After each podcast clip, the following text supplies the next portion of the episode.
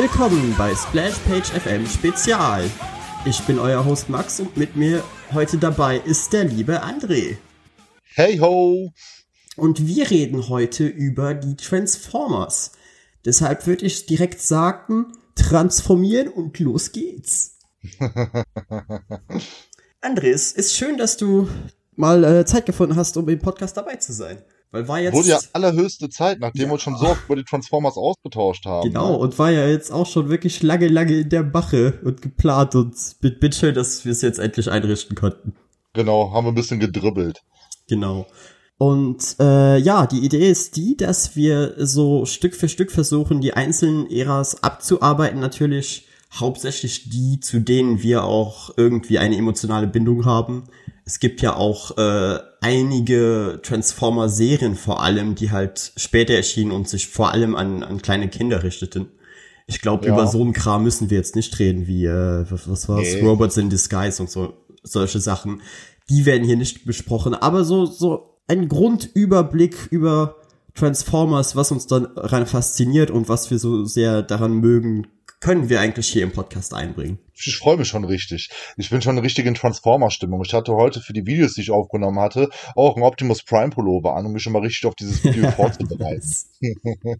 dann, dann würde ich auch mit der ersten Frage beginnen, nämlich, wie hat das bei dir angefangen? Ich bin ja Baujahr 86 und das war ja die Zeit, wo die Transformers groß waren, auch noch Anfang der 90er, als dann die ganze Welle hier nach Deutschland übergeschwappt ist. Und ich kann mich noch recht gut dran erinnern, als ich in der ersten Klasse gewesen bin und jeder aus der ersten Klasse vom meinen Homeboys damals die Serie am Gucken gewesen ist. Und in der Pause hatte jeder seine Transformers mit dabei. Und jeder hatte mindestens vier, fünf, wenn nicht sogar zehn Stück zu Hause rumliegen. Und ich habe damals die Serie unglaublich abgefeiert, war so einer der zwei, drei Lieblingsserien aus meiner Kindheit. Und obendrauf halt noch die Figuren, die ich halt zu dem Zeitpunkt in Geschäften gekauft habe von meinem Taschengeld. Und sehr viel auf Trödelmärkten. Ich würde sagen sogar fast nur auf Trödelmärkten. Hier und da mal einen Geschäft, aber auf dem Trödelmarkt waren die dann erschwinglicher und da war das dann für mich auch immer die Neugier, wenn ich dann eine Figur gekauft habe, wie man sie dann richtig verwandelt. Weil auf dem Trödelmarkt waren dann niemals die Ja, ja, das dabei. war, das war eh immer so die, die große Sache. Und das wurde mit den Jahren auch gefühlt immer komplizierter.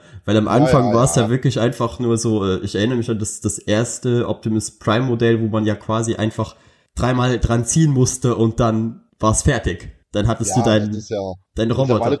ausgeufert, ne? Genau, genau, weil äh, bei mir hat das nämlich viel, viel später angefangen. Ich habe die Transformers das allererste Mal gesehen mit der äh, Armada-Serie, weil ja. ich bin ja äh, 97er Kind. Wir haben ja wirklich quasi zehn Jahre Ach, Altersunterschied, deshalb das ist ja.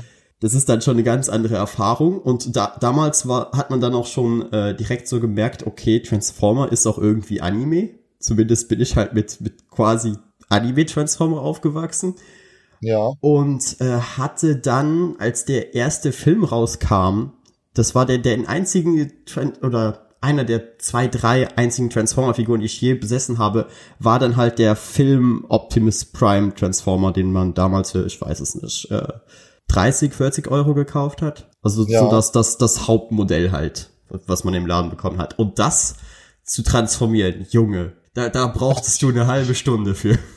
Ich, ähm, ich arbeite ja mittlerweile seit zwei Jahren mit Hasbro zusammen oder anderthalb Jahre besser gesagt. Und als dann das erste Paket von Hasbro mit den aktuellen Transformers zu mir nach Hause gekommen ist, habe ich blauäugig, wie ich war, die ganzen Transformer ausgepackt und dachte, das ist wie in meiner Kindheit. Ich nehme das ja, Modell in die Hand genau. und verwandle es einfach, aber nope. Mhm. Kannst du komplett vergessen. Also wenn ich ein Video zu den Transformers-Figuren mache, muss ich das erst drei, fünf, fünf Mal ähm, transformiert ja, haben. Das Modell, quasi auswendig Video, ja, ja, das ist, das ist echt harte Arbeit, aber ist auch schön, was dahinter steckt, dass man sich so eine Zeit dafür nimmt. Ich habe ja hinter anderem hier auch den Ektotron. Hier stehen also die Mischung aus ähm, Ecto 1 von den Ghostbusters und den Ektotron, den man halt für das Comic erfunden hat, für dieses Crossover. Und das ist so cool, wie durchdacht die Figuren mittlerweile sind. Und das bei so einem Auto, wo die Schlitze auf der Motorhaube halt sind, die ganze Sache zum Transformieren genutzt wird. Also die Transformers haben sich richtig schön weiterentwickelt. Und das ist halt auch allgemein einfach eine, eine schöne Idee als, als Spielzeug. Es kam ja auch damals aus äh, Japan, soweit ich weiß. Genau. Die halt davor schon was in der Art gemacht haben. Und dann wurde halt, wurden halt quasi die Amerikaner darauf aufmerksam und haben dann die Transformers erst einmal so ihr eigenes Brand draus gemacht, obwohl das meiste japanisches Spielzeug war, die eigentlich auch teilweise ihre, ihre eigenen Geschichten hatten, die, die Ja, gar genau, nichts mit, mit Transformer zu tun hatten.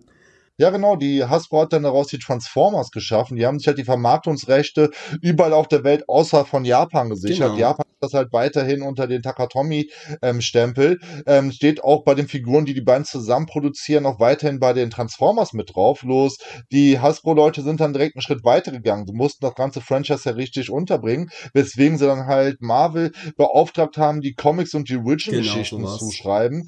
Und aus dieser Originalserie habe ich auch fast alle Hefte meiner Comicsammlung drin. Die hat der gute Cedi Oh, von den cool. Nerds to Nerds mir mal geschenkt. Und das ist für mich so der Beginn von den Transformers. Die Figuren, die erste Serie und diese Marvel-Comics. Das ist irgendwie so eine Buntmischung, weil die Marvel-Comics wurden ja damals in Deutschland bei Condor veröffentlicht in meiner Kindheit. Und die habe ich halt parallel zu der TV-Serie gelesen und zu den Figuren. Das liebe ich an diesem Franchise. Dass es gute Serien gibt, dass es ähm, die besten Spielzeugfiguren aller Zeiten gibt und Sammlerfiguren. Also es gibt nichts Besseres als Transformers und unglaublich gute Comics. Jungs, Mädels, lest die Comics von den Transformers.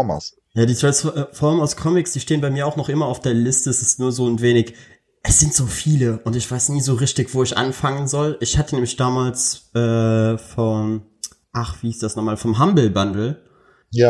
habe ich halt so einen ganzen Stack bekommen von so, keine Ahnung, 40, 50 Comics, teilweise unterschiedliche Reihen und ich war einfach so, ich weiß nicht, wo ich hier starte. Weil Am besten mit diesen IDW-Omnibussen. Das ist, glaube ich, so der beste Startpunkt, den es gibt. Und ansonsten hat es vor circa zwei Jahren auch ein Reboot bei IDW gegeben, also mit einem neuen Einstiegspunkt. Und davon nochmal 2017 oder 2016 gab es eine Optimus Prime Solo-Serie, die ich auch im Abo hatte, die auch richtig gut als Quereinstiegspunkt funktioniert hat. Und äh, ich weiß auch nicht, wie es dir geht, aber ich fand die Transformers eigentlich immer am interessantesten, wenn dieser äh, ganze Menschenplot so gut es ging, da rausgehalten wurde. Weil ich wollte, ich wollte eigentlich immer die Roboter sehen. Und äh, viele dachten sich halt, und ich meine, aus einer rein äh, markttechnischen Sache macht das ja auch Sinn, man braucht irgendwie einen Ankerpunkt für die Kinder. Anscheinend Ja. reichen ihnen die, die Roboter nicht, sondern sie müssen irgendwas haben, womit sie sich identifizieren können, weshalb es dann in so vielen Serien halt auch Kinder in der Serie gibt. Und Ja, das ist manchmal echt hart störend bei den Serien, finde ich. ja, ich glaube, als Kind hat einen das nicht so gestört, aber wenn man sowas dann als Erwachsener schaut, dann äh, ja, merkt man halt, dass es teilweise auch nicht immer so ganz auf unsere Altersgruppe ausgelegt ist. Ja, mir ist das krass aufgefallen bei Transformers Armada. Deine erste Serie war jetzt mein Wiedereinstieg in die Transformers-Serien, weil ich habe ja ähm, die Comics die ganze Zeit weiterverfolgt, kann man sagen, mal mit zehn Jahre Pause, aber die Comics habe ich immer schön im Auge behalten. Die Figuren liegen erst wieder bei mir zu Hause, seitdem ich mit Hasbro zusammenarbeite. Ich hatte auch gar nicht auf dem Schirm, dass es da so viele neue Figuren gibt. Und bei den Serien war dann die Netflix-Serie so der Anstoß, okay, guck doch nochmal, was bei den TV-Serien erschienen ist. Und dann habe ich für 4,99 Euro original verschweißt die Armada-Serie Komplettbox gefunden. Und ja, die ist auch immer noch auf äh, Amazon sehr, sehr erschwinglich. Ja, die ist extrem günstig und die ist mega gut. Ich meine, das mit den. Kindern hat mich anfangs ein bisschen genervt, aber daran habe ich mich dann relativ schnell gewöhnt. Und dieses Armada-Universum, auch wenn die Designs den G1-Designs nicht gerade ähnlich sehen, gerade Megatron sieht ja komplett anders aus. Ja, ja, das Lustige ist halt, das ist der Megatron, den ich kannte. Also in meinem Kopf sah Megatron immer so aus, weil ich halt mit Armada aufgewachsen bin. Und deshalb bin ich halt an diese, ich nenne das jetzt mal Krone, ja. gewöhnt, dieses, äh, ich weiß nicht, wie man es beschreiben soll. Er hat halt quasi zwei riesige Metallplatten auf seinem Kopf. Ja, Und ja, auch die, die, die Farben wurden ja auch komplett umgeändert. Megatron ist ja auch in, in Armada nicht mehr dieses grau-schwarze, sondern hat eher so, geht eher ins grüne, lilale. ja, grün-lila ist er da. Aber ich, ich fand es trotzdem auch immer faszinierend, wie sie es irgendwie geschafft haben, dass du beide, ähm, äh, beide Fraktionen durch ihre Farbgebung eigentlich schon immer relativ gut auseinanderhalten kannst. Ja, das stimmt, das stimmt. Weil äh, bei den äh, Autobots haben sie ja meistens immer mit, mit sehr warmen Farben gearbeitet, während die Bösen dann halt immer so entweder ins, ins Dunkelgrüne, ins Schwarze, ins Graue gingen oder, oder Lila war auch eine sehr, sehr äh, Ja, ja. beliebte Farbe für, für Decepticons. Ihr, ihr Logo ist ja bis heute quasi lila. Ja. Ja, und Armada kann man sich auf jeden Fall gut nachträglich geben, weil sie so auch so erschwinglich günstig ist, die Serie, ne? Ja, ich bin auch so froh, dass, äh, dass die auf DVD damals erschien, weil das ist ja mittlerweile wirklich nicht üblich. Also, weil Ja, mittlerweile echt nicht. Das stimmt. ich habe zum Beispiel äh, bis heute riesige Probleme damit, die, die Serie, die danach kam, die einfach nur Cybertron hieß, nachzuholen, weil die halt nie komplett synchronisiert wurde. Das heißt, du hast dann die erste Ja. Staffel auf Deutsch und die zweite auf Englisch und die auf Deutsch zu finden, ist halt quasi unmöglich, weil es nie einen äh, eine Veröffentlichung über, abgesehen von, glaube ich, ein paar VHS-Kassetten oder so gab.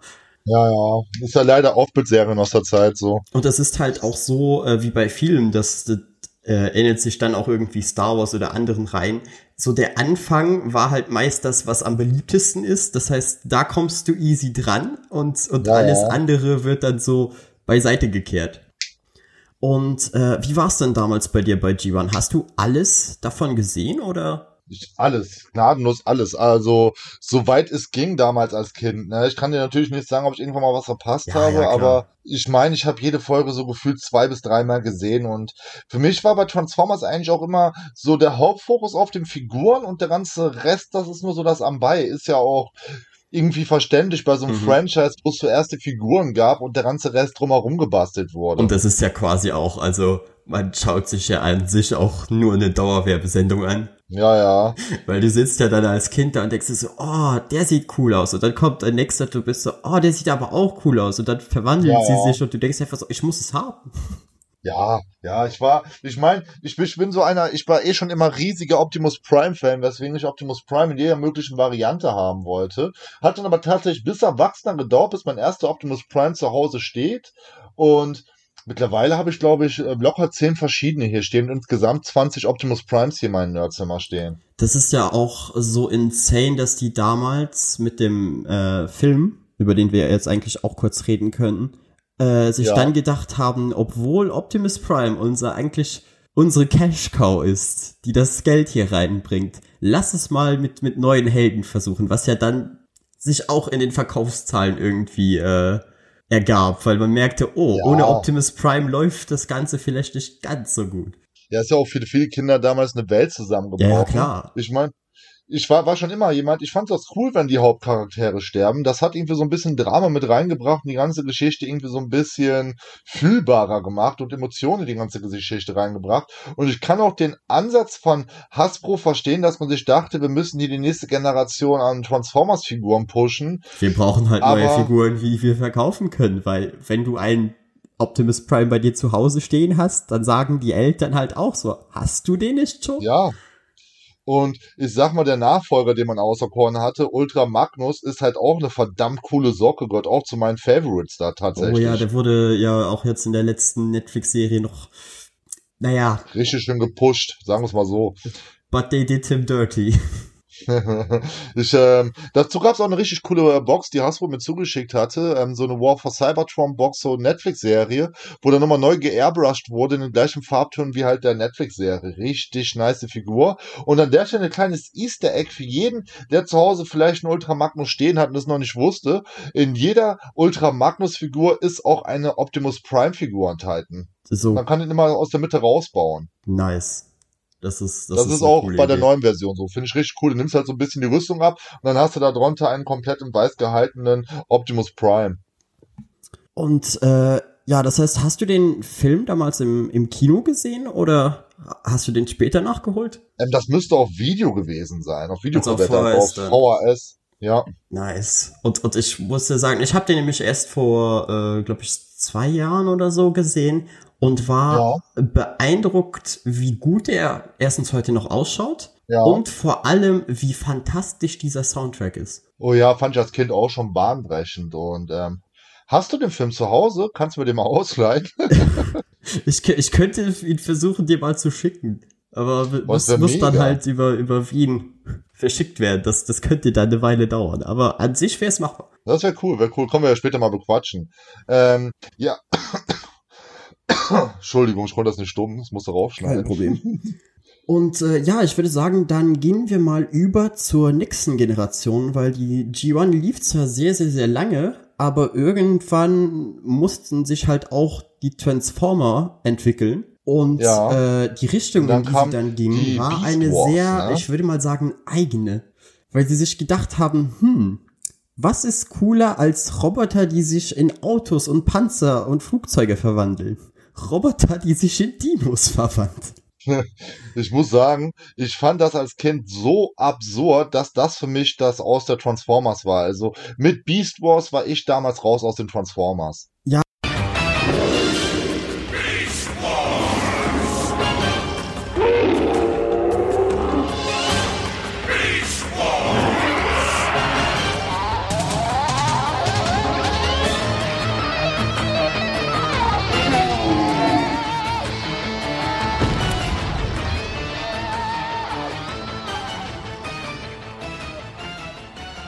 Ich habe das halt äh, nur so am Rande mitbekommen, weil wie gesagt, zu der Zeit äh, war ich noch etwas klein, um mir die äh, Transformers anzuschauen. Ja. Aber ich, ich finde die, die Idee einfach interessant, dass das dann ja. die Konsequenz war, dass sie sich sagten, okay, lass jetzt eine Transformers-Serie machen, die quasi in der, der Urzeit spielt und. Nee, die spielt weit in der Zukunft. Spielt die weit in der Zukunft? Ich dachte, das wäre oh, so. Jetzt bin ich der durcheinander. Ich meine aber, sie würde weit nach der Menschheit spielen. Ich dachte nämlich, es war so, dass die Transformers einfach immer schon da waren auf der Erde, quasi. Und äh, dann, als die Menschheit dann ankam, sie sich einfach angepasst hatten. So dass sie sich halt also, halt davor in Dinos verwandelt haben, um nicht aufzufallen und dann nachher in die Autos. Aber ich glaube, tatsächlich in der Zukunft. Ich kann aber komplett daneben liegen, weil ich habe die Serie vor kurzem erst nachgeholt. Ich habe mir davon die Blu-ray, äh, nee, die DVD, es gibt nicht auf Blu-ray. Ja. Ich habe mir die DVD gekauft und die Serie ist wirklich gut, aber die Animationen sind unglaublich schlecht gealtert. Ja. Das, obwohl die damals einen Emmy gewonnen haben für die beste animierte Serie. Ne? Ja, weil da, damals sah das halt bahnbrechend aus, äh, aber es ist die Animationen sind halt für mich heute auch so der Hauptgrund, warum ich die nie gesehen habe, weil ich ich kann keine Ahnung. Ich komme da einfach nicht rein. Weil ich weiß, ich höre so viel Gutes über, über die Geschichte, vor allem weil ja auch, glaube ich, äh, am Ende der ersten Staffel angeblich die Bösen gewinnen. Ich habe die noch nicht zu Ende gesehen, weil, weil die Grafik halt so mies ist. Ja, es aber ist, die Story ist wirklich gut. Und man hat äh, Optimus Prime als Gorilla, ne? Ja, voll cool, voll cool. Das ist halt auch echt, echt die Zeit. Aber Beast Wars war für mich auch so de, dieses eine Ding, was ich nie ganz gesehen habe und, und auch hauptsächlich geskippt habe. Gab ja danach auch noch eine, eine Spin-off-Reihe äh, ja. mit Beast Machines. Die, ja. Glaube ich, mittlerweile auch noch relativ einfach äh, zu bekommen ist. Ja, kriegt man auf eBay hinterhergeworfen für ein paar Euro.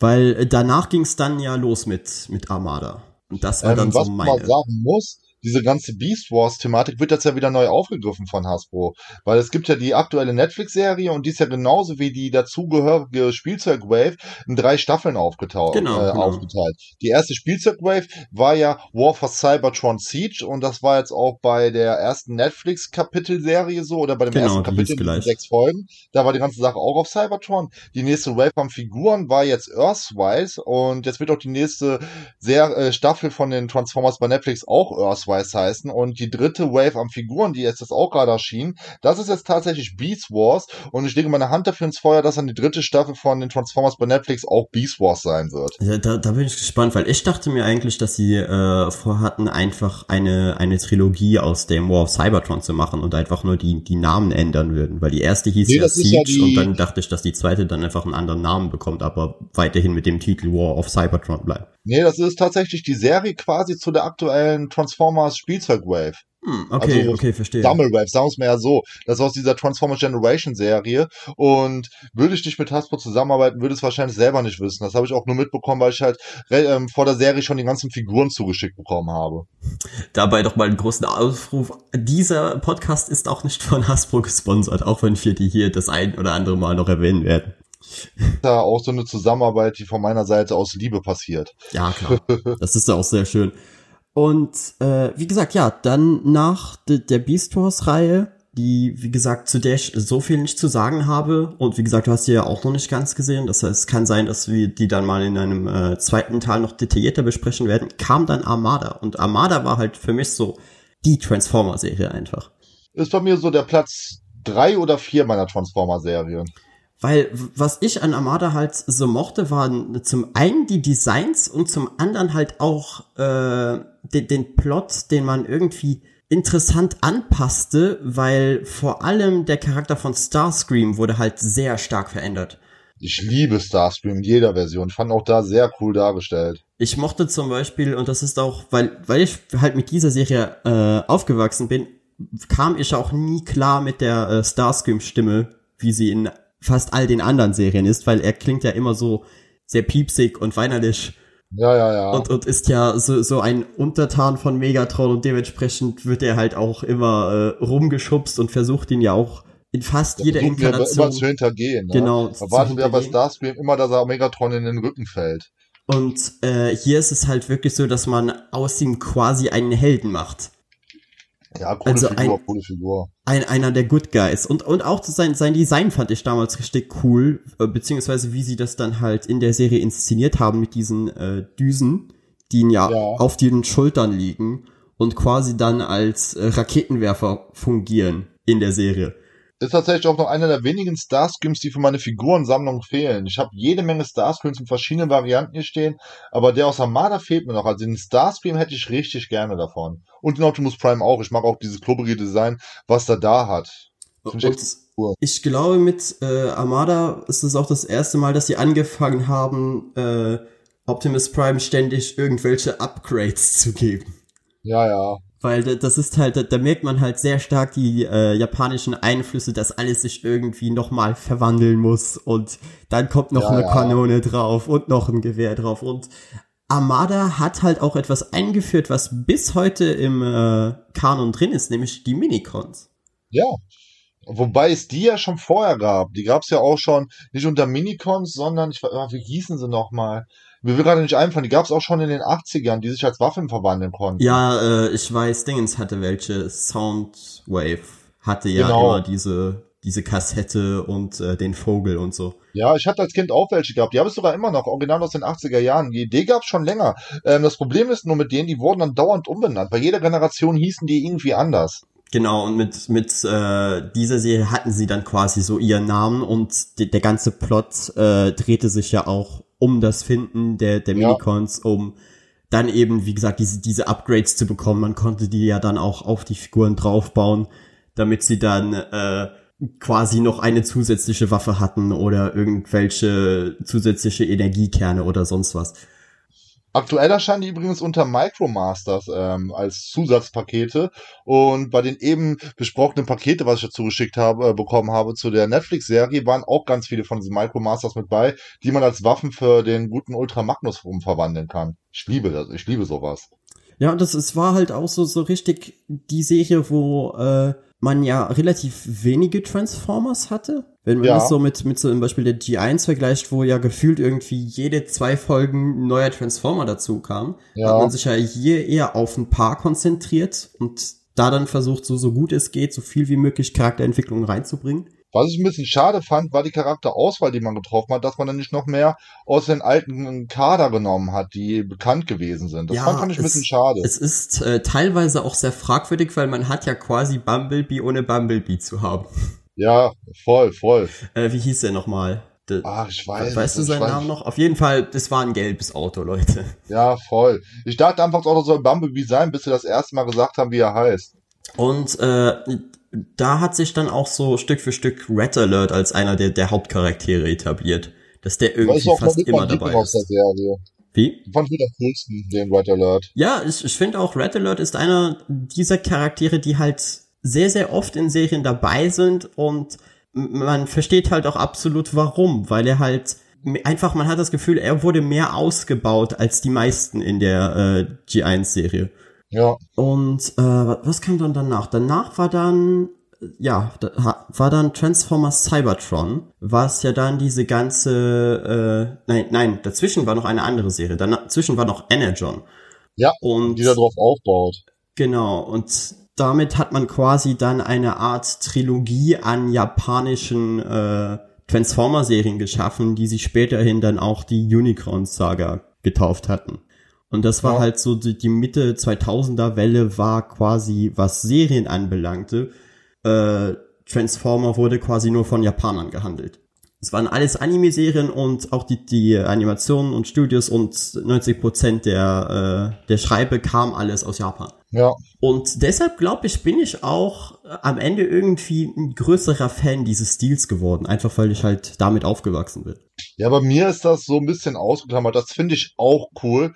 Ich mag aber alles andere tatsächlich lieber bei den Transformers. Ja, das verstehe ich. Das ist definitiv eine, eine Geschmackssache. Würdest du auch sagen, dass bei dir so die Serien der Hauptfokus bei den Transformers sind? Absolut. Ich bin äh, hauptsächlich, äh, habe ich mich immer mit den Serien auseinandergesetzt.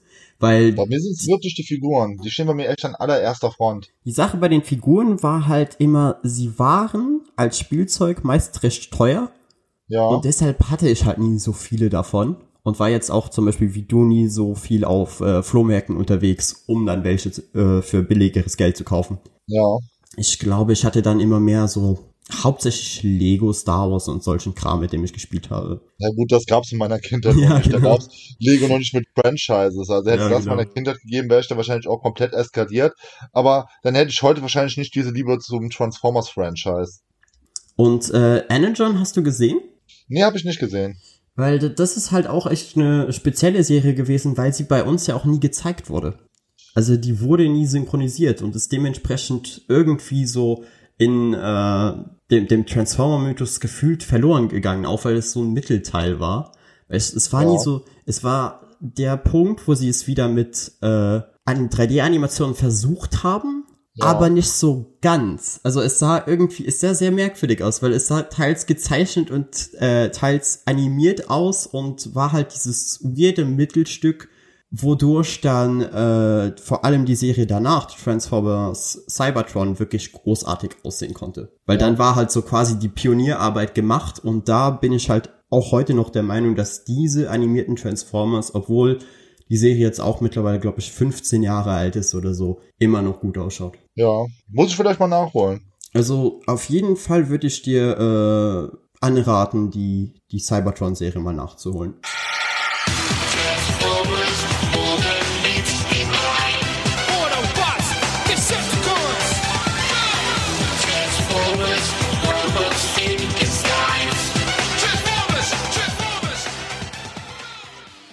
Auch wenn es, wie gesagt, schwer ist, äh, sie zu finden. Aber wenn du rankommst, wirklich, weil das ist, ich glaube, das ist so für mich meine Lieblings-Transformer-Serie. Weil ja. da ging es halt darum, dass sie äh, Cybertron Schlüssel suchen mussten, was dazu führte, dass sie ständig äh, sich an anderen Gebieten befanden und auf anderen Planeten. Das heißt, du ja. hast dann einen, eine, bekommst einen ganz anderes Gefühl für die Welt der Transformers, weil du auf einmal Planeten hast wie Radsantia, wo die Leute halt einfach alle äh, Autotransformers sind, die halt Rennen fahren. Das ist so einfach ihr Ding. Und äh, dann ein anderer Planet, dort leben quasi nur solche Art Dino- beziehungsweise Drachentransformer ist in einem Dschungel. Und dann merkst ja. du auf einmal, okay, so das, was äh, Cybertron damals war und damals ist äh, Cybertron zerstört wurde, hat sich wirklich auf unterschiedliche Planeten ausgeweitet und jeder hat so seine, seine eigene Kultur entwickelt. Ja. Dementsprechend ist das halt so wirklich meine, meine Favorite-Serie. Hört sich auf jeden Fall sehr interessant an. Welche hast du denn äh, nachher noch nachgeholt? Nachgeholt habe ich dann noch Transformers Prime und war, nachdem ich die erste Folge erstmal abgebrochen hatte, die habe ich schon mal 2010 ausprobiert mhm. gehabt und weil, weil sie mir damals gar nicht zugesagt hatte, habe ich es halt jetzt dieses Jahr nach der Netflix-Serie nochmal nachgeholt und war dann, nachdem ich echt so zwei, drei Folgen zum Warmwerden gebraucht habe, weil die Kiddies mich in der Serie unglaublich genervt haben, aber ähm, nach der Zeit ging's so, weil wenn man das mit den Kiddies so ein bisschen ausblendet, macht das Ganze drumherum mit dem Megatron und mit den ganzen Decepticons, wie die aufgebaut werden, macht richtig viel Spaß. Ich mag auch das Design total, was bei den Serien irgendwo zwischen dem Michael Bay Design und dem G1 Design ist. Absolut. Ähm, ich finde es gerade extrem interessant bei Figuren, die da drin auftauchen, die halt in dem Film nicht vorkamen. Ist es nicht auch so, dass äh, Peter Cullen wieder dabei ist als Optimus Prime? Ja, genau, der ist da wieder bei, der Originalsprecher, ne?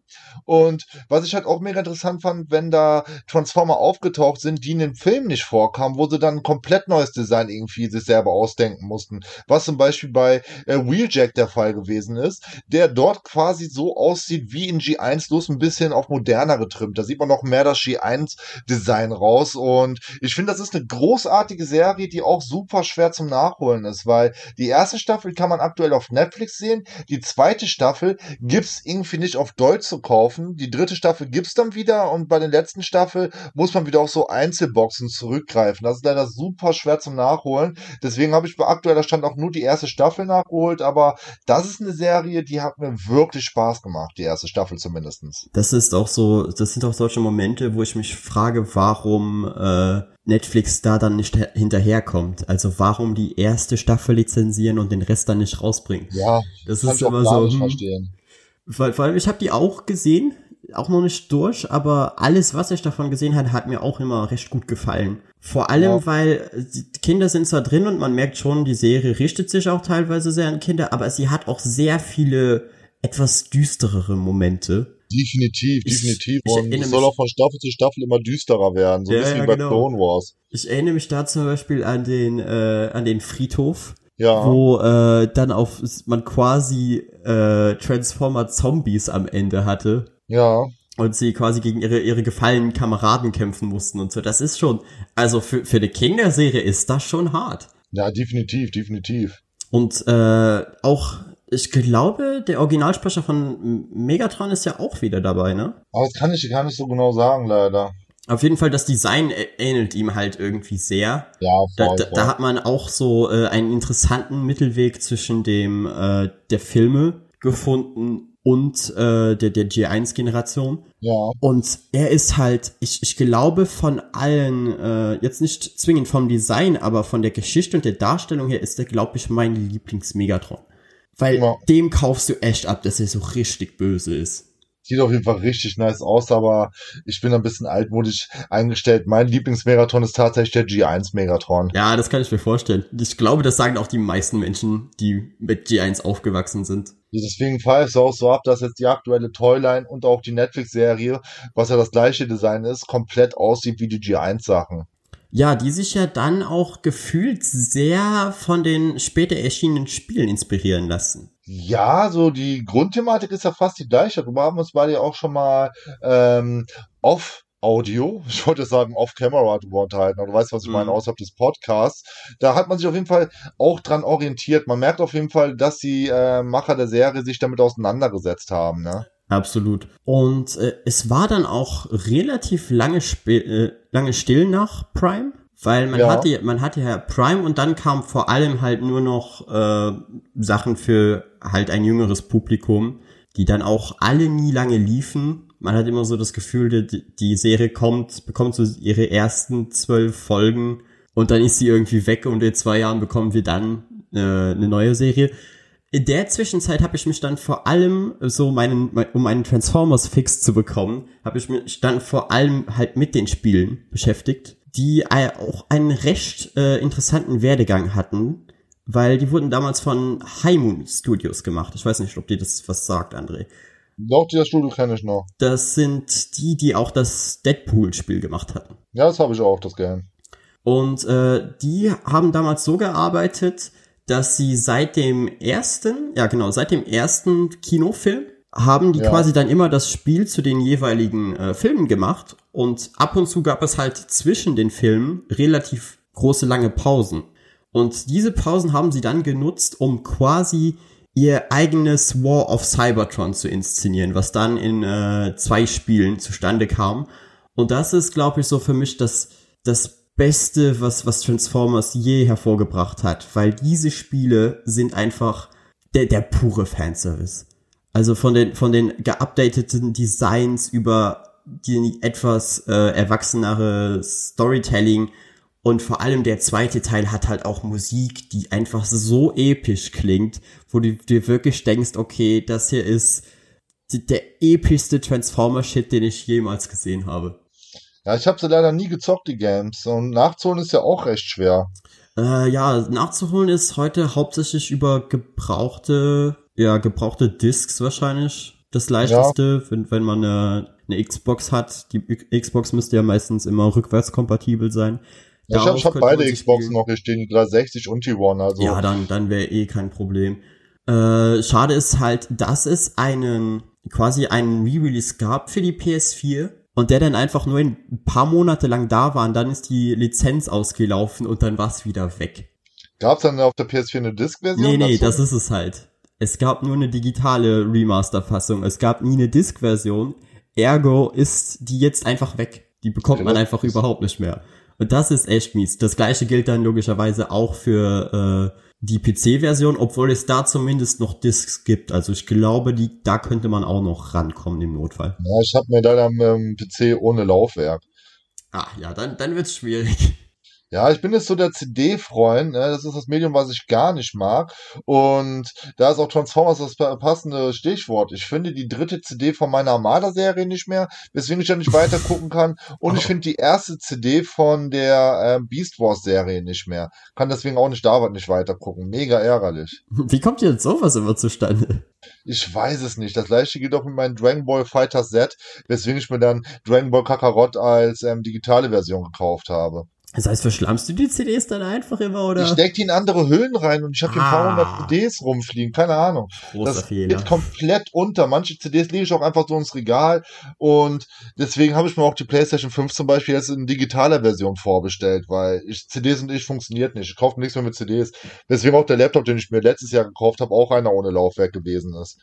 Ja, das ist natürlich dann schwer beim Nachholen von solchen antiquitierten Serien ja, Transformers, die ja fast alle nur auf CD erschienen. Ja, das, ja. Ich habe ja noch die Xbox 360 und die Xbox One hier, wenn ich was mit CD brauche, wenn ich die CDs dann nicht verliere.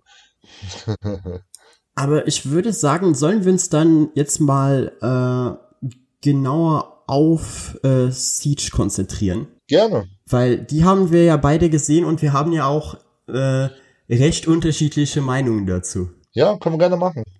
Das heißt, Siege war halt die erste Netflix äh, Transformers-Serie, die halt wie auch die äh, früheren Highmoon-Spiele auf Cybertron stattfanden. Genau. Und quasi äh, eine ähnliche Geschichte erzählen, wenn auch nicht genau die gleiche. Und, und dort liegt halt mein, meine Hauptkrux mit dieser Serie, weil das, da erinnere ich mich auch daran, dass ich im Podcast schon mal darüber geredet habe. Mir passiert einfach zu wenig in dieser Serie.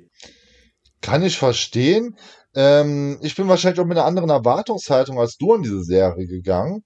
Ja, das Für mich, kann ich mir gut vorstellen. Für mich ist jetzt gerade halt auf meinen aktuell höchsten Hype der Transformers erschienen. Ich bin gerade die Comics am abfeiern, ich kaufe mir gerade diese ganzen Crossover, die da erschienen sind oder gerade noch erscheinen, wie Transformers Ghostbusters, Transformers My Little Pony, was wohl besser sein soll, als man denkt. Dann Transformers Back to the Future, Transformers Terminator, hatte ich glaube ich gerade eben schon erwähnt. Und das sind alles Sachen, die ich gerade wirklich abfeier. Dazu, ich habe schon ein paar Mal in diesem Podcast erwähnt, aber ich erwähne es trotz dessen nochmal, die Figuren, die ich halt von Hasbro zugeschickt bekommen habe. Und da hat es halt angefangen äh, mit der Zusammenarbeit, wo gerade die erste Wave an diesen Figuren rausgekommen sind, so, wozu sie jetzt die Netflix-Serie gestrickt haben. Und als diese Figuren mal mit zu Hause angekommen sind, hieß es direkt, dass dazu jetzt auch eine Netflix-Serie gerade in der Mache war. Und ich fand zum einen halt von den Figuren die, die Designs so fett, dass ich mir dachte, boah, cool, wenn dazu jetzt noch eine einigermaßen gute Transformer-Serie kommt, bin ich komplett abgeholt. Und dann startet diese Serie und ich sehe erstmal alle Figuren, die ich jetzt hier gerade zu Hause stehen habe, in Action, weil ich habe jede Figur, die du dort gesehen hast, hier stehen und fand es total geil, diese 1 zu 1 Designs da drin zu sehen. Da oben drauf dann noch etwas, etwas dreckigere Animationslook, weil ich bin jetzt nicht der größte Fan von so Animationsserien, aber da mag ich den Stil extrem, sonst bin ich mehr ein Fan davon, wenn das eine Zeichentrickserie ist oder direkt ein Anime, aber so animierte Grafiken bin ich meistens nicht so der Fan von, aber da funktioniert es extremst gut. Und da oben drauf noch der Konflikt auf Cybertron, wo damals in der G1-Generation, was davor meine letzte Serie gewesen ist, hat halt fast alles auf der Erde gespielt und ich fand es total cool, man den Konflikt dort zu sehen und mir hat das dann schon gereicht. Da wachsende Stimmung, ein cooler ähm, Ultra Magnus, ein, ein ähm, Optimus Prime, der ähm, noch in die Anführerrolle reinwachsen muss, ein Megatron, der schon total versessen ist und die Rebellion oder besser gesagt die dunkle Seite der Macht anführt und ich fand's alles total cool, auch wenn da sehr viel Potenzial nach oben vielleicht noch ist für die zweite und dritte Staffel, hat's mich echt abgeholt mein, mein Hauptproblem mit der Serie war es halt damals so, es wurde so viel, also es wurde über so viele Dinge einfach geredet, die nie gezeigt wurden. Und äh, reden ist auch ein gutes Stichwort, weil was die vor allem die Autobots halt 90% der Zeit machen, ist in ihrem Hauptquartier rumzuhängen und einfach nur miteinander zu reden. Und ich glaube auch, auch es gibt, es gibt ein paar Folgen, wo quasi nicht ein Transformer der Autobots sich transformiert, weil die einfach nichts in der Serie machen. das war gar nicht so aufgefallen, so bewusst, muss ich ehrlich zugeben. Das hat mich so frustriert, weil ich, weil ich gebe dir absolut recht, die Serie schaut fantastisch aus. Also, aber man hat irgendwie das Gefühl, es, es gab so richtig viel Geld, was in den Look der Serie reingestopft wurde. Und als es dann äh, um die Animation ging, hieß es, wir haben entweder keine Zeit mehr oder kein Geld mehr. Also müssen wir sie jetzt 90% der Zeit einfach rumstehen lassen und sich einfach unterhalten. Weil äh, Leute wie Optimus Prime machen ja auch in der Serie fast gar nichts. So, so gegen Ende kommt's dann so langsam äh, in Fahrt und dann ist es ja wieder vorbei. Ja, es ist dann recht abrupt zu Ende gewesen. Der hätten irgendwie nur so zehn Folgen mehr da sein müssen. Genau. Aber das ist ja leider so aktuell bei solchen Serien so, dass nur noch so sechs bis sieben Folgen kommen, manchmal zehn Folgen. Das ist nicht mehr so wie früher, wo so eine Serie direkt 22 Folgen hatte. Ja, oder ich meine, wie viele Folgen hat die Armada-Serie nachher am Ende bekommen? Es waren ja über 50 Folgen. Genau. Das ist einfach insane. Und, und jetzt bekommen wir halt, äh, ja, sechs, sieben. Natürlich äh, schaut die Serie deshalb dann auch so aus, wie sie ausschaut. Das ja, dauert klar. dann auch einfach länger. Man kann ja, halt nicht so schnell so viele Folgen produzieren. Aber es hat, es hat mich halt echt teilweise so gestört, weil ich mir dachte, oh, ich schaue jetzt eine neue, moderne Transformers-Serie. Ich bin so gehypt. Und dann passiert einfach die meiste Zeit nichts. Und äh, es gibt ja zum Beispiel diese Unterhaltung zwischen äh, Optimus und Megatron über ihren alten äh, Meister sozusagen. Ja. Und den bekommt man ja auch nie zu sehen. Und man, man merkt irgendwie so, äh, es gibt, äh, es gibt eine Rivalität zwischen beiden, die auf einem Geschehnis begründet äh, und man sieht's halt nie. Es wird halt nur darüber geredet. Und das ist halt, finde ich, in einer, in einer Serie immer schwierig, weil ich so ein Mensch bin, der definitiv dem äh, Show Don't Tell angehört, wo, wo ich wirklich bin so, zeig es uns doch, anstatt dass du es einfach erzählst und beide in einem leeren Raum rumstehen. aber das heißt, so, du bist aber gespannt jetzt auf die, auf die zweite Staffel. Total, total. Aber das ist bei mir, wie gesagt, auch wieder, weil der Fokus so sehr auf den Figuren als solchen liegt, die Sache. Ich habe jetzt schon von der ganzen, von der zweiten Staffel schon alle Figuren im Regal stehen. Und jetzt möchte ich die in den anderen Designs, weil die jetzt ja andere Transformationsmodus so haben, weil der gute Starscream verwandelt sich jetzt zum Beispiel nicht mehr in dieses Raumschiff, sondern in einen Jet. Optimus Prime verwandelt sich jetzt in einen Truck, der ein bisschen erdenblicher aussieht oder mehr, mehr wie normaler Truck mhm. aussieht. Und und ich bin jetzt auf die Animation tatsächlich gespannt. Für mich ist das so reiner Fanboy-Service. Deswegen für mich auch die Michael Bay-Filme gut funktionieren, weil auch davon habe ich die meisten Figuren im Regal stehen. Und da finde ich es einfach cool zum einen, was er sich bei den einzelnen Designs überlegt hat, wie er solchen Charakteren wie Soundwave, der im Film komplett anders aussieht. Und auch ein Starscream sieht ja in Verwand also in Roboterform komplett anders aus. Also wirklich komplett anders aus als das ähm, G1-Design. Trotz finde ich es dann cool, wenn man dann hier und da so ein paar Ähnlichkeiten dann doch noch findet. Und ich finde es interessant, was man draus macht. Und da Transformers halt ein Franchise ist, was für eine Figuren lebt. Und der Rest wurde halt drumherum gestrickt, mit die die Figuren dann halt auch noch Hintergrundgeschichten haben, ähm, gehöre ich dann zu den Leuten, denen es schon fast reicht, wenn die irgendwie cool animiert sind.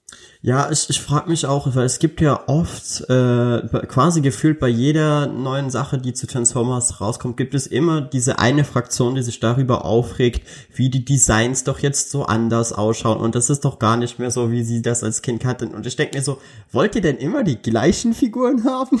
Ja, das ist es ja. Deswegen finde ich es cool. Ich habe auch, deswegen mag ich auch die Michael Bay Transformers und die Filme sind ja auch gar nicht so schlecht, wie sie immer gehandelt werden. Also, wenn, wenn ich mal so überlege, ich fand den ersten Teil richtig gut. Also, der hat ein paar richtig tolle Momente gehabt. Der zweite lässt sich drüber streiten. Der war wirklich lang. Der dritte war dann wieder ein bisschen besser.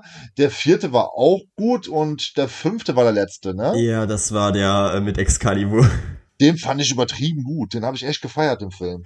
Oh, ich fand den so bescheuert. Aber ich hatte ja, Spaß dabei. Ich hatte den Ja, ich hatte auch Spaß. Dabei. Und das seht doch. Transformers, wir reden hier über ein äh, 80er Jahre Spielzeug-Franchise. Und wenn man da ins Kino geht oder die Blu-ray reinschmeißt und Spaß hat, dann ist doch schon alles äh, gegeben, was man davon erwarten kann. Wir reden hier von den 80ern und Spielzeug-Franchise. Ja, und wo du gerade das Spielzeug nochmal erwähnst, mir äh, fällt auch noch ein, die hatte ich zwar selbst nie, aber ich habe mich sehr, sehr viel äh, damit beschäftigt, weil ich die Idee so cool fand, war damals, ich glaube, das war so um, um 2015 oder so rum, als die Combiner Bots beziehungsweise Combiner Wars erschienen. Weil da, das, waren, das das, das waren Transformer-Figuren, die du halt aneinander klatschen konntest, wodurch du noch größere Transformer bauen konntest. Kenne ich gar nicht. Muss ich nachher Oh, mal da- googeln das, und dann das auf musst du dir mal nach, weil also als Figurenfan glaube ich könnte das richtig dein äh, dein Kram sein, weil holy shit, du, weil es gibt ja äh, in des öfteren Mal in der Transformer Lore diese paar wirklich riesig großen Transformer, die Ja. äh, vor allem in den den Cybertron Serien ab und zu mal auftauchen, weil weil die ja quasi auch äh, sie war ja ja, sie waren auch in der Siege Serie am Ende kurz zu sehen ja. falls du dich erinnerst. Und die wurden halt fast nie als, als Spielzeug rausgebracht, weil es, du musst halt einfach, keine Ahnung, so ein 5 Kilo Plastikstück zusammensetzen und es dann irgendwie noch an Leute verkaufen, obwohl es dann so, keine Ahnung, 200, 300 Euro kosten müsste. Was sie also getan haben, ist, sie haben einzelne Transformers rausgebracht, die, die, äh, sich auch normal verwandeln konnten in, wie gesagt, Fahrzeuge meistens. Aber sie hatten auch noch eine andere Funktion, mit der du sie halt verbinden konntest, wodurch du dann riesige Transformer gebaut hast, als äh, fünf einzelne Transformer. Also ein bisschen wie beim Megasort. Ähm, wenig, ja. Finde ich cool. Finde ich cool. Muss ich später mal nachgucken. Ich bin zwar gerade meine He-Man-Sammlung am Aufstocken, aber vielleicht kommt da noch so ein Ding dazwischen. Kannst Hasbro ja vielleicht auch noch mal danach fragen. Vielleicht haben sie noch einen Stock über oder so. Ja, das bezweifle ich tatsächlich. Das ist, das ist ähm, schon recht schwer bei Figuren, die älter als ein Jahr sind. Ja, das ist das. Ja, das ist eigentlich bei jedem äh, Spielzeug-Franchise der Fall. Ja, guck auf eBay die Preise, das ist unglaublich. Ich habe teilweise Marvel-Figuren im Regal stehen, die haben vor einem Jahr noch 20, 30 gekostet, die kosten jetzt 80, 90. Ja, das, so ist es leider. Also Figuren ist auch ein Handel, der mehr floriert als Comichandel. Also mit Figuren kannst du ähm, gezielt tatsächlich echt Geld machen. Ja, also es gibt halt ja immer diese, diese Scalper, die dann auch, wenn was, wenn es was gibt, was man nur in Vorbestellung bekommt, sich direkt zwei, drei oder manchmal auch mehr bestellen, einfach um sie dann nachher teurer auf Ebay reinzustellen. Auch so auf der eigenen Erfahrung, wenn ich irgendwie so reselle, also was günstig einkaufe und dann weiterverkaufe auf Ebay. Das geht mit Figuren so viel besser als mit Comics, wo ich dann Comics echt super lange noch im Shop drin habe, sind die Figuren meistens nach einer Stunde weg. Ich glaube, das liegt auch einfach daran, weil Figuren auch äh, irgendwo zugänglicher sind, weil bei Comics, vor allem wenn du halt nicht die erste Ausgabe verkaufst, musst du halt immer wirklich hoffen, dass jetzt gerade irgendjemand genau die Ausgabe braucht. Während bei deiner Figur kannst du die ja an sich immer kaufen, Ja. außer stimmt. du wärst jetzt äh, einer dieser Menschen, die vorhaben, alle irgendwie zu sammeln und, und chronologisch anzufangen, aber das macht ja fast kein Mensch. Ja, ja. Aber wo du äh, vorhin noch die Filme erwähnt hast, würde ich sagen, lass uns auch mal noch mal detaillierter auf die Filme eingehen, weil äh, es gab sie doch schon wirklich sehr, sehr, sehr lange. Ja. Und, und ich habe mich auch gefragt, okay, wird das irgendwann enden oder macht Michael Bay jetzt einfach für den Rest seines Lebens diese Serie? Und äh, ja, ich kann mich auch noch daran erinnern, äh, den ersten gesehen zu haben im Kino, weil das, das war dann halt so das Alter, wo, wo man sich dann halt auch mal ins Kino bewegen konnte, um Transformers dann mit seinem Vater sich anzuschauen. Und ich fand den ersten Teil halt eigentlich auch recht gut. Also für, für, für das, was man halt so erwartet, wie du vorhin gesagt hast, das, die sind Ja. ja, einfach äh, Filme, beziehungsweise ist einfach ein Franchise, was Spaß machen soll, was jetzt auch nicht die tiefgründigste Geschichte immer dahinter hat. Ja, für mich Und war das ja dafür so fand voll der ich's Hype. okay. Ich war da ja ähm, schon junger Erwachsener, nennen wir es mal so. Da sieht man wieder den Altersunterschied bei uns beiden. Ja, wie gesagt, das sind Und- fast zehn Jahre, das ist schon krass. Und ähm, das war ein Zeitpunkt, wo ich gerade gar keine Comics mehr gelesen habe. Ich habe alles verkauft gehabt, was ich hatte zu dem Zeitpunkt. Hatte zwar noch ein paar Transformers im Keller bei meiner Mutter rumfliegen, das war's aber auch im Groben und Ganzen. Und als ich dann gesehen habe, Transformers kriegt jetzt einen Kinofilm, ähm, stand für mich direkt fest, krass, eins meiner Lieblingsfranchises aus der Kindheit wird das verfilmt. Hoffentlich wird's gut gemacht und ich habe die ersten drei Teile im Kino gesehen und habe es auch wirklich abgefeiert. Und bin aber auch froh, dass jetzt mit dem fünften Teil Michael Bay raus ist und dass Hasbro jetzt sein eigenes Ding mit, mit den ganzen Bumblebee-Filmen quasi jetzt geschaffen hat. Ja, wo sie ja dann auch Stück für Stück versuchen, die äh, G1-Designs auf die Leinwand zu bringen, was, was auch Ja. eine interessante Idee ist. Beim, beim ersten Teil gab es halt so, äh, eben genau diese Kontroverse von, die, die Figuren schauen doch alle komplett anders aus und das sind doch gar nicht mehr unsere Transformer. Und ich, ich fand das interessant, wie, äh, ach, wie soll ich jetzt sagen, wie menschlich die Transformer ausschauten und wie viele Details sie in ihre Körper reingebracht ja. haben, weil sie hatten ja wirklich so, so quasi definierte Gelenke und, und Muskeln und man hat halt ja. so wirklich so jede Schraube, jedes kleine Kabel hat sich irgendwie in ihnen bewegt. Ja, fand ich auch extrem cool. Und, und, deshalb kann ich das halt irgendwie auch nicht so ganz nachvollziehen. Außerdem äh, würde ich auch behaupten, dass zum Beispiel Bumblebee in den Film cooler aussah, als er jemals ausgeschaut hat. Ähm, gebe dir recht, deswegen habe ich von dem auch drei verschiedene Filmversionen im Regal stehen. Unter anderem den Zweiten Weltkrieg Bumblebee, wo der als Panzer unterwegs gewesen ist. Finde ich auch extrem cool, das Design. Aus dem äh, fünften das, Teil. Das, ja, genau, im fünften Teil gegen die Nazis. Das war auch absurde Situation, aber es ist sehr unterhaltsam. Und der zweite Film, da hast du vorhin schon gesagt, er war sehr lang. Äh, das lag auch daran, weil der zweite Film entstand damals, als es in äh, ganz Amerika einen äh, Autorenstreik gab. Ja. Das heißt, die äh, ewig lang wusste man gar nicht, wo man mit diesem Film hin sollte, weil man halt niemanden mehr gefunden hat, der, der, der den schreiben wollte. Einfach weil alle äh, in Amerika gesagt haben, nee, wir wollen, also wir als, als Filmautoren wollen mehr Geld haben und äh, solange das nicht passiert, werden quasi keine Filme mehr geschrieben. Und das erklärt dann halt auch, warum äh, dieser Film so quasi ein wenig der Ausreißer der ganzen äh, Serie ist und so stümperhaft zusammengeklaubt wurde. Haben auch, auch viele Serien damals drunter gelitten, die zu dem Zeitpunkt erschienen genau. sind. Auch muss ich aber sagen, ich fand das äh, Design und allgemein die Idee zu versuchen, jemand anderes als Hauptbösewicht zu etablieren in den Filmen eine coole Idee. Ja, muss ich auch sagen. Ich, ich weiß da nicht mehr genau, wie er hieß, weil es ist wirklich schon lange her, dass ich den zweiten Teil gesehen habe, aber das, er hatte ja eher so etwas äh, schlankeres, dünneres Design und es war halt mal was anderes als immer äh, Megatron als den großen Bösen zu sehen. Ich, ich muss ganz ehrlich sagen, ich habe nur einmal gesehen, das war damals, wo er aktuell war. Ich weiß gar nicht mehr, wer der Bösewicht war. Das Einzige, was ich noch weiß, dass ich ähm, ein paar Transformer-Auftritte ganz cool davon fand. Ich bin gerade überlesen, wie er heißt. Rampage, heißt der Rampage, der drin vorgekommen ist? Äh, ich glaube, es war Rampage. Den habe ich hier neben mit so als Figur stehen, da steht ja gerade kein Name drauf. Ich bin gerade unsicher, ob ich ihn meine. Ähm, steht da unten drunter, leider steht kein Name drauf. Egal. Auf jeden Fall fand ich einige Designs recht gut, aber den Plot kann ich mich schon dran erinnern. Ich weiß nur, dass ich grauenhaft fand. Den zweiten fand ich wirklich grauenhaft. Ja, und wie gesagt, das, das erklärt sich halt durch dieses Problem, dass äh, man ja. ewig lange keinen Writer gefunden hat. Man wusste nicht, wohin mit dem Film. Und am Ende landeten sie ja in Ägypten. Ja, ja. Falls du dich daran noch erinnerst. Er, er ging echt lange. Weil äh, ich erinnerte mich damals, als ich im Kino saß, dachte ich mir so, okay, jetzt wird der Film enden. Nein. Jetzt hört er auf. Nein. Und er ging, äh, dann ging der noch so eine Stunde oder so. Und ich dachte ja, mir so, holy shit, wie lange wollen die das durchziehen? Das ist voll krass. Und äh, ich weiß auch nicht, ob du dich daran erinnerst, weil sie haben äh, in dem Film ja Megatron dann auch wiederbelebt.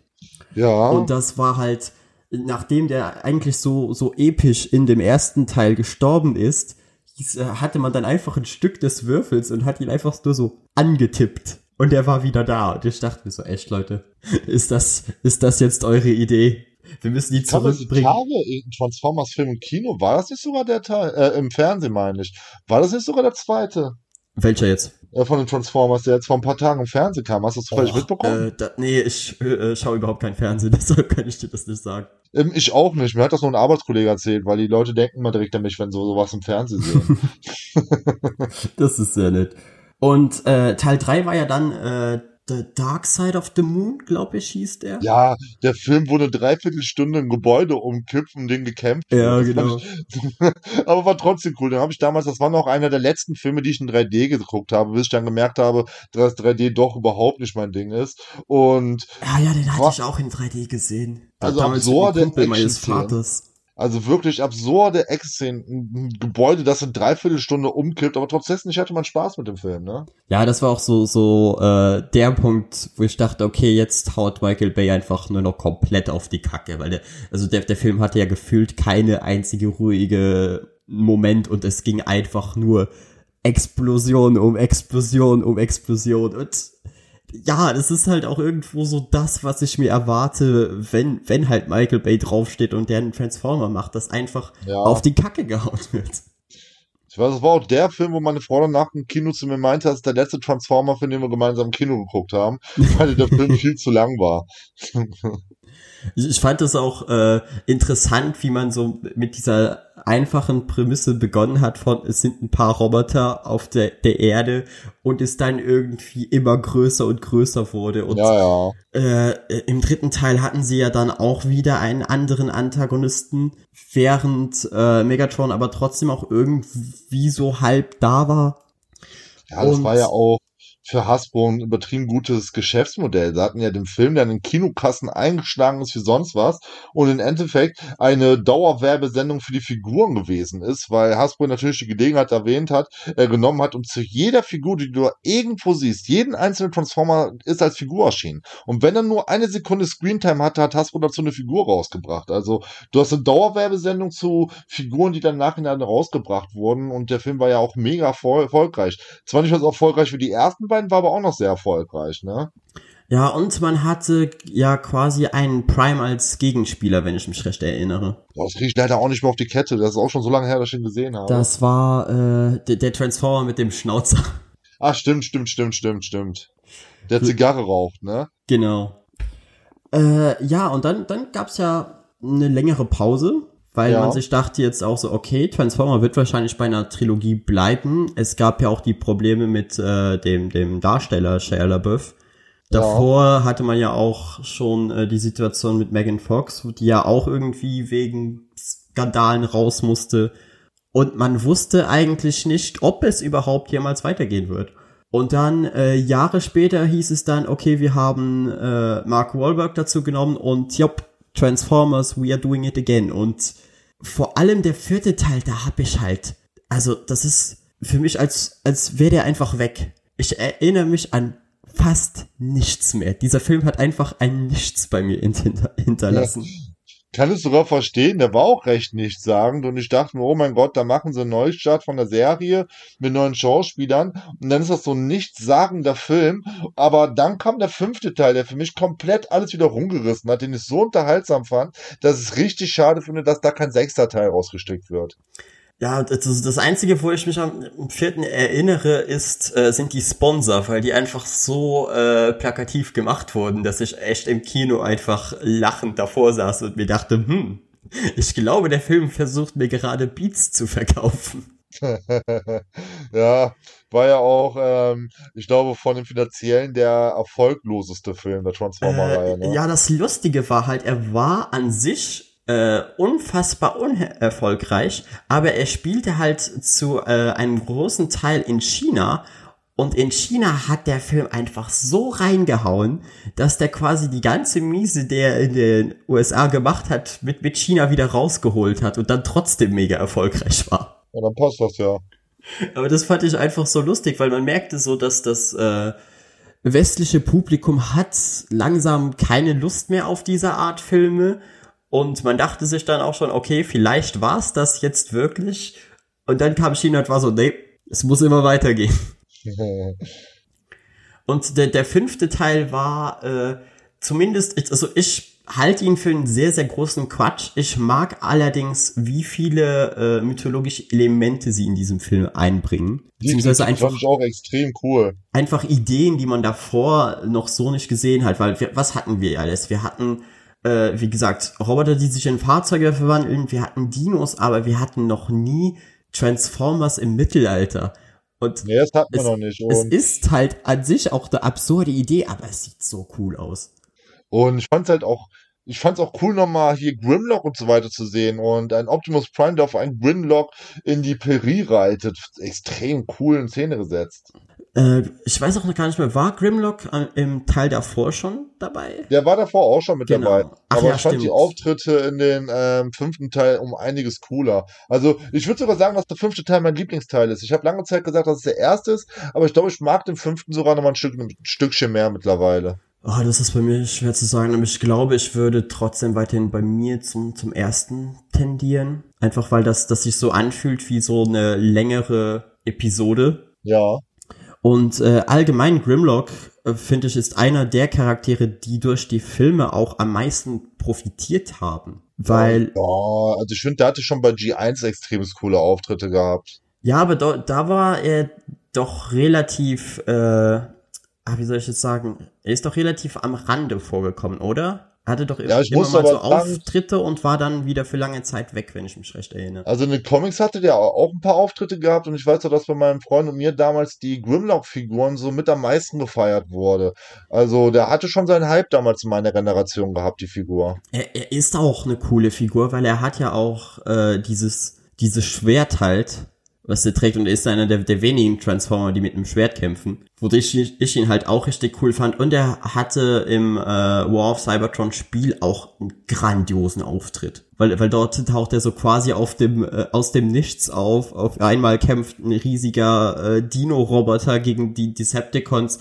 Und dann äh, kannst du ihn auf einmal von, von einer Sekunde auf die andere einfach steuern. Und wisst ihr was? Oh, wie cool, ich kann Grimlock spielen. Und Grimlock ist ja auch einer der etwas größeren Transformer und halt halt auch immer richtig auf die Kacke. Ja, ich würde sagen, auch bei den Figuren, die ich im Regal stehen habe, ist das mit Optimus der größte. Ja. Und, und äh, ich mag auch äh, das, das Roboter-Dino-Design in den Filmen einfach. Ich Ja, finde voll, diese, voll. diese glänzenden äh, Silberzähne und alles, es sieht einfach so brutal aus. Das ist auch ähm, einer meiner absoluten Lieblingsfiguren die im, aus meinem Regal hier, der Grimlock von Michael Bay. Den hatte ich lange Zeit als T-Rex im Regal stehen. Ich habe den erst vor ein, zwei Monaten wieder als Roboter umtransformiert, weil ich beide Designs mag. Aber ich denke mal, den werde ich jetzt die Tage wieder als Grimlock umtransformieren. Und da ist auch das Coole, dass der beim Verwandeln extrem viel Spaß macht, weil er so ein paar ganz besondere Kniffe hat. Ja, ist es, ist es nicht irgendwie mit dem, äh, dem hinteren Teil der, der Figur, dass du das, das so drehen musst? Genau, du musst das so ähm, abklicken und dann drehst du es. Und der hat dann ja auch nochmal zwei komplette T-Rex-Köpfe für die beiden Schultern, die du so auseinanderklappen musst. Was, also das ist echt eine Figur, wo auch das Design bei der Verwandlung oder besser gesagt Transformation ähm, extrem cool durchdacht ist. Und ist wahrscheinlich auch mit einer der Gründe, weil ich hatte die Figur hier stehen, hatte den fünften Teil gar nicht geguckt gehabt und habe mir danach den fünften Teil angeguckt und fand es dann so cool, dass er in dem Film auch noch so cool in Szene gesetzt wurde, was dann für mich nochmal so ein richtig cooler Moment gewesen ist. Und allgemein waren die, die Dino-Bots ja damals auch eine, eine coole Idee. Ja. Dass die, äh, weil die wurden ja in G1, glaube ich, gegen Ende eingeführt. Ja, Und dann äh, kam halt diese ganze Beast Wars Welle, was sie dann eigentlich relativ äh, unspektakulär machte, weil dann irgendwie jeder ein Tier war. Und äh, in dem fünften Film gab es sie dann wieder einmal alle on screen. Und es ist, ist einfach eine coole Idee. Also auch, es gibt ja auch diesen äh, Triceratops ja. Transformer, den finde ich auch einfach so cool. Ist es nicht auch so, dass er seinen, äh, seinen Kopf als, als Schild trägt? Oh, das weiß ich War da leider nicht gar nicht sowas? mehr. Ich glaube schon.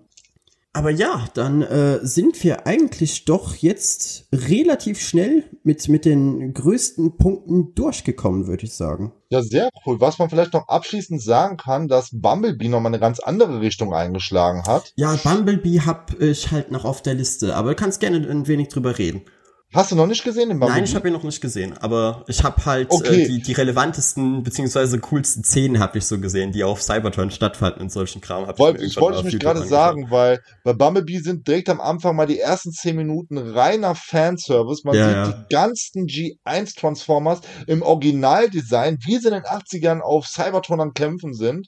Und dann gibt's, geht halt Bumblebee auf dem Weg zur Erde und es ist ein richtig cooles 80er Jahre anmutendes Movie und war für mich so eine krasse Wiedergutmachung, obwohl ich ja eigentlich auch die Michael Bay Filme mag, aber trotzdem fand ich den Film nochmal richtig eine ganze Schippe besser als die Michael Bay Filme und der ist ja auch das Fundament für ein neues Transformers Filmuniversum, was bald starten wird oder hoffentlich weitergeführt wird. Ja, war also- leider finanziell auch nicht so erfolgreich, aber hat mir richtig viel Spaß gemacht. Und ich glaube, dass das Problem ist halt im Moment einfach wieder wegen Corona liegen Ja, viele klar, klar. Produktionen einfach auf Eis. Das heißt, wir werden halt wahrscheinlich etwas länger warten müssen als, als sonst.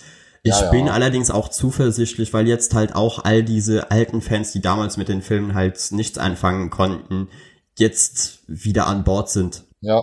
Und äh, das- ist auch irgendwie so das, das Schöne von einem äh, Franchise wie Transformer, dass es halt so viele unterschiedliche Zielgruppen gibt, die es Ja. anspricht. Definitiv. Und es ist ja auch nicht so, als würde jetzt eine äh, Zielgruppe mehr oder weniger einfach ausgelassen werden, dass, dass man zum Beispiel nur noch Serien für Kinder machen würde oder so, sondern es ist wirklich, es wird wirklich versucht, für die unterschiedlichsten Altersgruppen jeder, die, die eine Transformers-Serie oder das, das eine Transformers-Franchise zu geben, das alle irgendwie interessieren kann.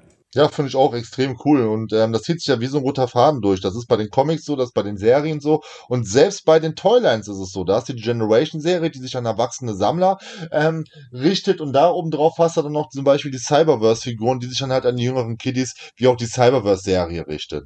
Ach ja, Cyberverse war jetzt auch eine Serie, die letzter Zeit rauskam, glaube ich. Ja, das ist aber die richtet sich an Kiddies, genau, genauso genau. wie die Toyline dazu. Und da ist, sieht man dann halt auch die Aufsplittung. Kaufst du dir die Generations Sachen, hast du eine Figur mit 38 Artikulationspunkten, bis du sie verwandelt hast und kaufst du dir die Cyberverse Serie, hast du die Figur mit fünf ähm, Schritten komplett durchverwandelt. Ja, das kann ich mir gut vorstellen. Das ist, wie gesagt, ich finde das eine gute Idee, dass sie da so auf alle Zielgruppen eingehen, weil es ja. gibt nicht so viele Franchises, die das machen.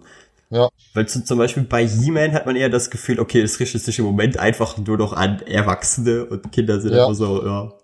Obwohl die ja eigentlich auch ihre eigenen Serien bekamen, aber ich habe irgendwie das Gefühl, dass das Thema äh, He-Man ist bei den meisten durch.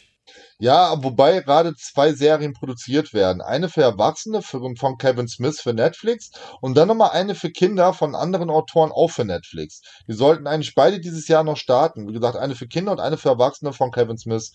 Also da versucht man jetzt auch in diese Richtung zu gehen. Interessant. Ich würde sagen, um diesen äh, Podcast dann hier abzuschließen, würde ich nochmal fragen, was sind so deine, sagen wir, vier Lieblings-Transformers. Ich würde das so machen, dass, dass du einen vorstellst, ich dann einen mache und dann arbeiten wir uns so Stück für Stück bis zu unserem Favorite durch, obwohl ich befürchte, dass unser Favorite bei beiden der gleiche sein wird. Aber fangen wir mal an. Okay, fangen wir mit meinem fünften Platz an. Mein fünfter Platz ist Bumblebee. Ist, ist ein lustiger Dude. Ich mag die Darstellung von ihm am liebsten, wenn er redet. Und Bumblebee ist einer meiner Favoriten. Mein Platz fünf.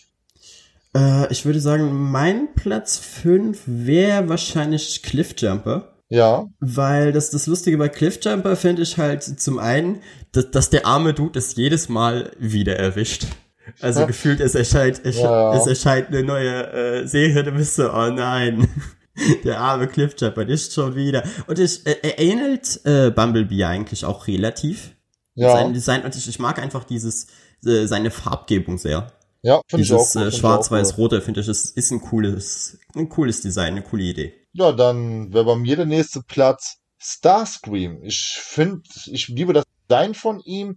Er gehört, ja, wie gesagt, zu meinen Lieblingen. Und ich finde es total cool, dass das irgendwie so ein Arsch ist, der jedes Mal versucht, ähm, den guten Megatron in den Rücken zu fallen. Ich glaube, bei mir wäre mein Platz 4 der äh, Megatron aus Armada. Ja. Einfach weil seine Transformation halt so cool ist. Ja. Weil der, äh, wenn du den fertig transformiertest, hast du halt einfach so einen riesigen Panzer. Aber ja. wirklich ein, ein Biest da steht. Und deshalb fand ich das immer cool. Auch die Idee, dass er quasi die Kanone irgendwie unter seinem Arm trägt. Ja. Äh, finde ich, ist eine, ist eine interessante Designentscheidung, weil äh, vor allem während der, äh, während der G1-Zeit hatten ja die meisten Transformer, wenn sie Waffen tragen, die immer in der Hand gehalten oder vielleicht ab und zu mal an der an der Schulter. Aber äh, Megatron aber auch am Arm zu der Ja, Zeit. ja, genau. Ja, ja, trug sie ja am Arm, aber hier ist es ja so, dass sie quasi so an seiner Hüfte unter dem Arm anliegt. Ja, ja. Also dass man immer mehr versucht hat, die Waffen auch organischer in die äh, Transformer einzubauen, ohne dass es jetzt so etwas wie ein Accessory ist, was man ihnen einfach in die Hand gibt. Ja. So, dann ist mein nächster Platz Grimlock und da tatsächlich das Michael Bay Design. Ich feiere dieses Design unglaublich ab. Die Mischung aus einem T-Rex und einem Dinosaurier, das ist ja der Wunsch eines jeden Kindes, könnte man schon fast sagen. Deswegen der einfach eine coole Figur ist. Ist einfach eine verdammt coole Figur. Äh, bei mir ist es lustigerweise auch Grimlock, aber ein anderer Grimlock nämlich äh, den aus dem Cybertron Spiel, der sich sehr, sehr stark an dem äh, G1-Design orientiert, ihm ja. allerdings auch noch ein, ein rotes, quasi ein Laserschwert dazu gibt. Okay, hört sich cool an. Was ihn einfach wirklich cool macht. Und Grimlock war ja immer so eher so der, der bulky Typ. Also er ist ja relativ breit und hat ja auch diese, diese Schulterplatten, Ja, ja. Die, äh, ich weiß nicht mehr, was die, was die am Anfang darstellten. Ich glaube, es ist der Rücken oder so. Aber auf jeden Fall vor allem, weil ich finde sein, sein, äh, sein Verwandlungsdesign, also sein Dinobot-Design in der G1-Serie relativ langweilig, weil man merkt halt so die Limitierung. Da würde ich Ja. bei dir auch mitgehen, dass das äh, in den Filmen cooler ausschaut. Aber halt als Roboter, finde ich, sieht er wirklich cool aus. Ja, definitiv, definitiv. Mein nächster Platz ist dann Megatron, das G1-Design und coole Figur. Coole Figur einfach. Ich, ich liebe den Megatron. Einer der besten Widersacher, die es so gibt. Ein Held kann ja nur so gut sein wie sein Widersacher. Und Megatron ist auf jeden Fall ein richtig guter Wider- Widersacher für Optimus Prime und deswegen mein zweiter Platz. Hm. Zweiter Platz wäre bei mir wahrscheinlich das äh, Starscream-Design aus Armada. Okay. Weil äh, auch da, ich mag die, die, die Farben einfach. Ich finde diesen äh, schwarz-orangen Stil von äh, Starscream einfach eine coole Idee. Ich Ja. mag auch, ich mag auch sein, sein, sein Jet, wie der später ausschaut. Und wie gesagt, da auch wieder dieses Integrieren von Waffen in den Körper finde ich einfach bei, bei jedem Roboter immer eine coole Idee. Und da hat er mit diesen Schulterkanonen einfach, sieht einfach top aus. Ähm, Schulterkanonen hat er übrigens auch bei dem Earthwise Design, der aktuellen Figurenlinie. Da hat er das so seitlich an den Schultern dran, die Waffen, nicht mehr vorne an den Armen. Nice. Müsste dir gefallen. Und dann gehen wir schon direkt rüber zum ersten, ne? Mhm. Das ist bei mir Optimus Prime, eigentlich das G1-Design. Allerdings ähm, ist ja gerade bei der aktuellen Wave ja auch das G1-Design das vorherrschende Design. Und da gefällt mir die Figur, die jetzt zu der Earthwise Wave erschienen ist, mit Abstand am besten. Das ist die schönste Optimus Prime-Figur. Davor wäre es tatsächlich der Optimus Prime aus Bumblebee gewesen, was davor lange Zeit meine Lieblings-Optimus Prime-Figur ist. Aktuell ist es aber tatsächlich der aus der Earthwise Wave. Mit großem Abstand meine Lieblingsfigur, einer der coolsten ähm, Anführer, den es so gibt in der ganzen, ähm, sage ich mal, Serien, Comic und ähm, Figurenriege und ich bin großer Optimus Prime-Fan. Mit Batman meine Lieblingscomic-Figur. I'm going to audition. I'm going to be, um, I'm auditioning uh, as a truck. He did the same thing. And uh, so I, I said, but Larry, he's uh, evidently he's a hero truck. He's a real, I mean, he's a hero. And his face got somber and he said, Peter, if you're going to be a hero, be a real hero. Don't be a Hollywood hero type with all the BS and all the yelling and screaming and trying to be tough. Be strong enough to be gentle. Okay, Larry. Yeah. So as his voice is ringing in my ears as I'm driving to the audition, and I read the copy, and Larry is just coming out. His voice, the way he talked to me, and it said, you know, I'm Optimus Prime. No, it was, my name is Optimus Prime. Äh, bei mir ist es selbstverständlich auch Optimus Prime, weil ich finde einfach, er ist äh, allgemein als Charakter relativ interessant, weil er äh, zwar eigentlich immer so diese, diese Standard-Leader-Figur ist, aber sie wurde durch Peter Cullen einfach so großartig verkörpert. Äh, es gab damals auch äh, sehr viele interessante Interviews darüber, wie Peter Cullen halt zu dieser Figur kam, dass das quasi sein äh, sein äh, Bruder in der Armee war und äh, sie halt darüber geredet haben, dass er sich jetzt halt für diese für diese Rolle bewirbt und halt irgendwie den Leader einer einer äh, Fraktion spielen soll. Und sein Bruder dann damals zu ihm meinte, mach das dann wirklich aus aus vollem Herzen, zieht das dann wirklich durch, geh nicht äh, mit dem Mindset da rein, du machst eine Kinderserie, sondern geh mit dem Mindset da rein, du willst wirklich ein Anführer für diese andere Charaktere sein. Und ich finde, das, das, das kauft man ihm einfach so gut ab. Und äh, ich würde sagen, Favorite Design wäre wahrscheinlich das äh, Transformers Cybertron Design. Ja. Einfach weil äh, dort hattest du halt den äh, Lastwagen mit, mit dem äh, Container hinten dran. Und im, Ja. in dem Container waren einfach so viele Gegenstände, mit der du die Figur ausrüsten konntest, dass du quasi äh, so äh, schon allgemein eine coole äh, Figur von Optimus Prime hast, sie dann aber noch äh, durch diese Teile quasi eine zusätzliche Rüstung geben konntest.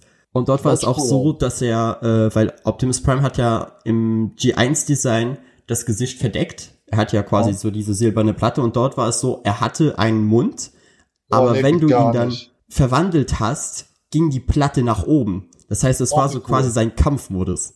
Ja. Das Also fand Optimus Prime mit Mund Idee.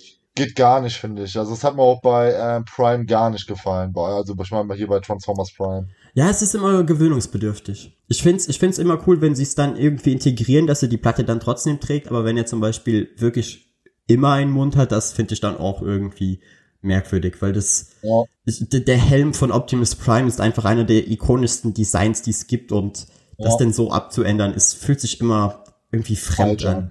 Ja. Aber ja, da, damit Ja, cool. wären wir äh, durch mit Ja. dem Special Transformer Cast. Es gibt natürlich noch sehr viel Potenzial, um einen zweiten Teil zu machen, weil wie gesagt, es gibt einfach Sachen, die wir noch äh, nicht gesehen haben, beziehungsweise Sachen, die du gesehen hast, die ich noch äh, nicht beendet habe und umgedreht, wo man dann sicherlich noch mal einen interessanten zweiten Teil draus machen kann, wo man dann detailliert zum Beispiel sich einfach auf ein oder zwei Serien oder Comics fokussiert. Sehr, sehr gerne. Vielleicht Crossover mal durchsprechen, die es in den letzten Jahren Oh ja, das, das könnte man auch gerne mal machen. Äh, damit bedanke ich mich natürlich, dass du dabei warst, André. Und Danke, äh, dass du mich eingeladen hast. dann äh, bleibt eigentlich nur noch zu fragen, wo man dich dann finden kann, beziehungsweise wo man dich unterstützen kann.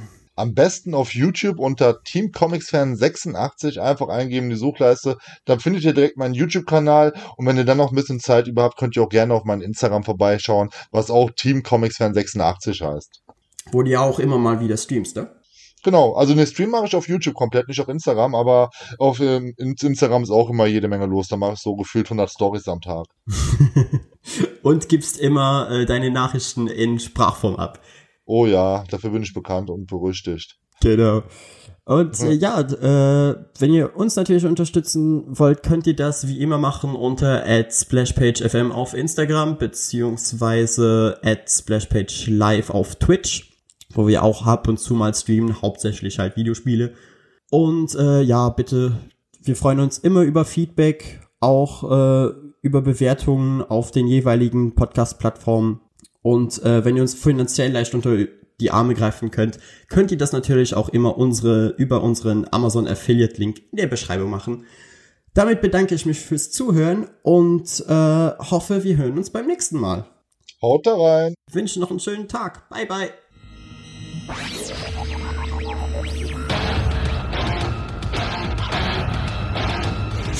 Transform!